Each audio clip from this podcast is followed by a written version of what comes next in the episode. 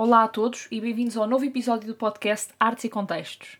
Como sempre, cá estou eu, a Laura, e neste terceiro episódio decidi contar-vos a história de um dos mais icónicos polos culturais em Lisboa, o Teatro Dona Maria II. No episódio passado estivemos à conversa sobre cultura em casa e os 500 anos de Rafael de Urbino. Queria desde já agradecer todo o feedback positivo que têm dado aos nossos mais recentes projetos, tal como este.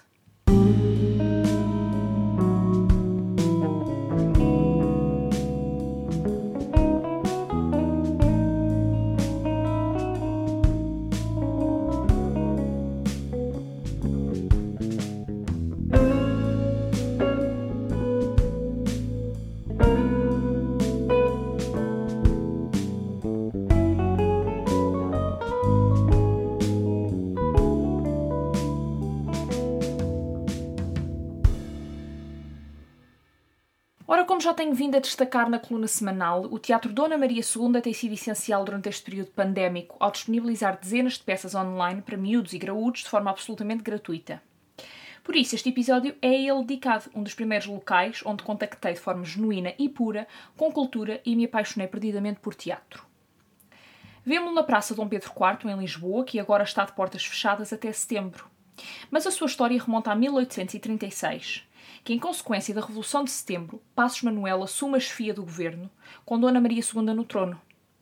Das mais variadíssimas medidas sociopolíticas que adotou, uma delas passou por nomear Almeida Garrett enquanto pensador do teatro em português, de o apresentar e dinamizar, incumbindo-o de edificar um teatro nacional, em que se pudessem representar os dramas nacionais.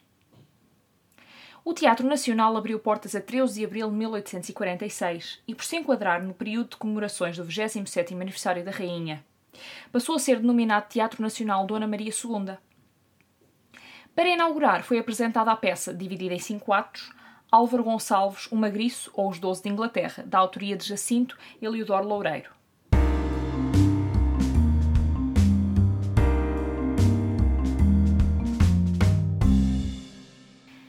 Ideia de criação de um espaço que albergasse os dramas nacionais surgiu da vontade de equiparar Portugal a outros países da velha Europa, que tinham enraizado a tradição de apresentar ao seu público um leque dramatúrgico adequado à sua realidade.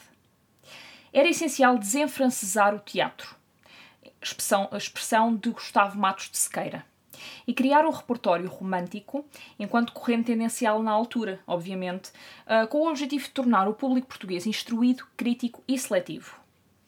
No entanto, Portugal já tinha pelo menos dois teatros com denominação de Teatro Nacional. Eram eles, então, o Teatro da Rua dos Condes, que data de 1765, e o Teatro do Salitre, que data de 1782, que igualmente se nomeavam de português, nacional e real, mas que pelo repertório apresentado estavam longe de ser teatros portugueses na sua essência. Assim foi pedido a Luigi Chiari que tratasse da apresentação de um projeto para um novo teatro onde seriam postos em cena dramas originais portugueses aprovados pelo júri do Conservatório. No entanto, acabou por ser um projeto descartado por se revelar excessivamente dispendioso. Relativamente ao terreno onde o teatro iria ser colocado, vários foram os terrenos pensados para a construção do edifício, mas em adiação ao conflito de interesse e ao escasso orçamento, decidiu-se pelo terreno do Rocio, pelo qual a Câmara pediu 19 contos de reis.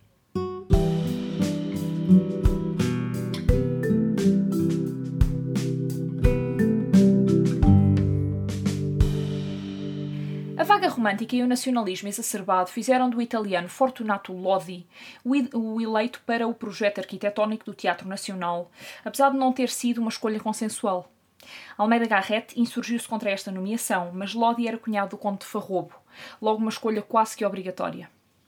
Foi duramente criticado pelos arquitetos concorrentes durante a edificação do teatro, que começou em 1943, e modificou a planta original do edifício inúmeras vezes, também por sugestão dos professores da Academia de Belas Artes, que com ele colaboraram na parte escultórica do edifício, tais como Francisco de Assis Rodrigues e António Manuel da Fonseca.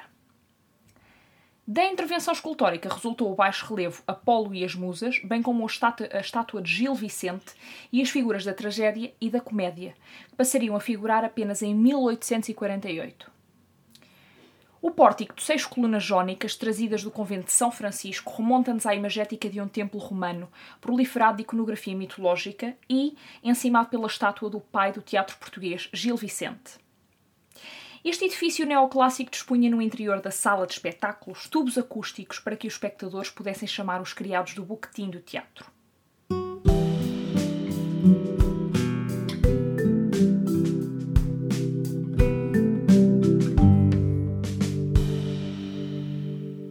Alguns dos problemas apontados do ponto de vista arquitetónico acabaram por se vir a revelar, nomeadamente o problema das infiltrações. O facto das fundações do teatro terem sido edificadas em terreno alagadiço fez com que os opositores da obra alcunhassem o teatro de agrião. A acústica da sala também se mostrou um problema complicado, uma vez que no dia da estreia uh, da peça inaugural do teatro, tal como já referi anteriormente, Álvaro Gonçalves, o Magriço ou os Doze de Inglaterra, o público não conseguiu ouvir os atores, que de resto também não agradaram à plateia. Os meses que se seguiram à inauguração não foram particularmente profícuos para o novo Teatro Lisboeta, um claro reflexo da agitação política que se vivia. Nem o facto deste teatro ter a primazia nas representações fez com que o público respondesse com a sua adesão. Surgiram assim inevitáveis críticas à sua direção e em 1853 o Estado foi obrigado a assumir a administração direta do teatro.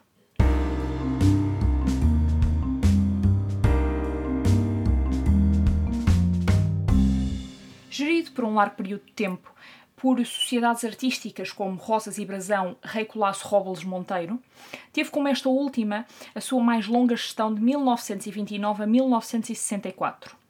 Foi durante a administração de Amélia Rei Colasso que, em dezembro de 1964, o teatro foi destruído por um incêndio. O edifício que vemos hoje é uma reconstrução de 1978. Ora renovado e reconstruído por Guilherme Rebelo de Andrade e pelo seu filho Rui Rebelo de Andrade, respeitando os traços gerais do projeto original, o teatro reabriu a 11 de maio de 1978 com as peças Alto da Geração Humana de Gil Vicente e Alfageme de Santarém de Almeida Garrete. E com algumas novidades. As oficinas de construção de cenários passaram a ser subterrâneas e o palco rotativo com um elevador. No último piso encontra-se a sala de estúdio, que hoje abriga produções bem mais pequenas. Considerado imóvel de interesse público, atualmente, o Teatro Nacional Dona Maria é dotado de autonomia administrativa, financeira e patrimonial. E está sob a tutela dos, do, do Governo um, e dos membros responsáveis pelas áreas das finanças e da cultura.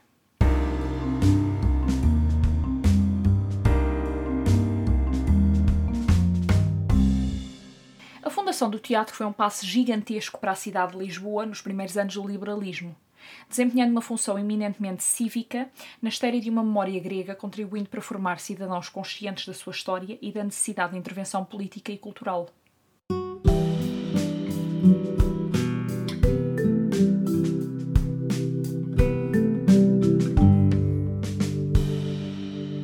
A pandemia e o atual recolhimento deram espaço à criação de novas iniciativas por parte do teatro o Clube dos Poetas Vivos, uma parceria entre o Dona Maria II e a Casa Fernando Pessoa.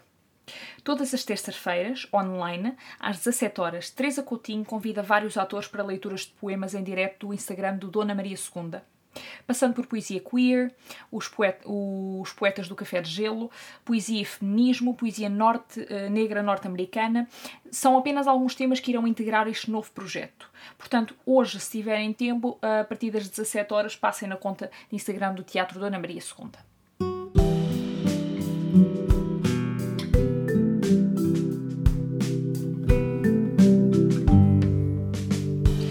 Chegar ao fim deste episódio e, tal como na semana passada, em que vos li uma passagem de um dos livros da minha vida, Hiroshima, meu amor, hoje não poderia deixar de o fazer, mas homenageando o pai do teatro português, Gil Vicente.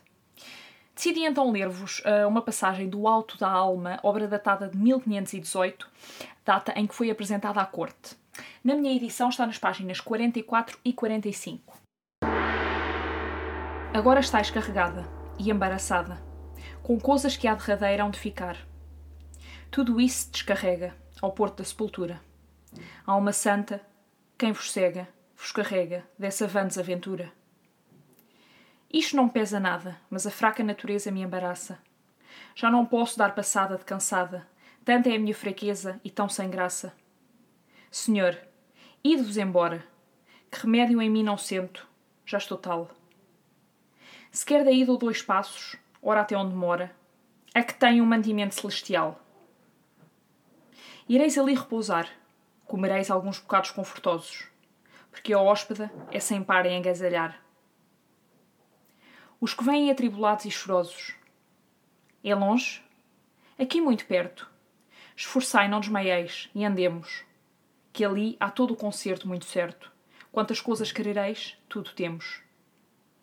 A hóspede tem graça tanta, far-vos-á tantos favores. Quem é ela? É a Madre Igreja Santa e os seus doutores. E com ela? Ireis muito despejada, cheia de Espírito Santo e muito formosa.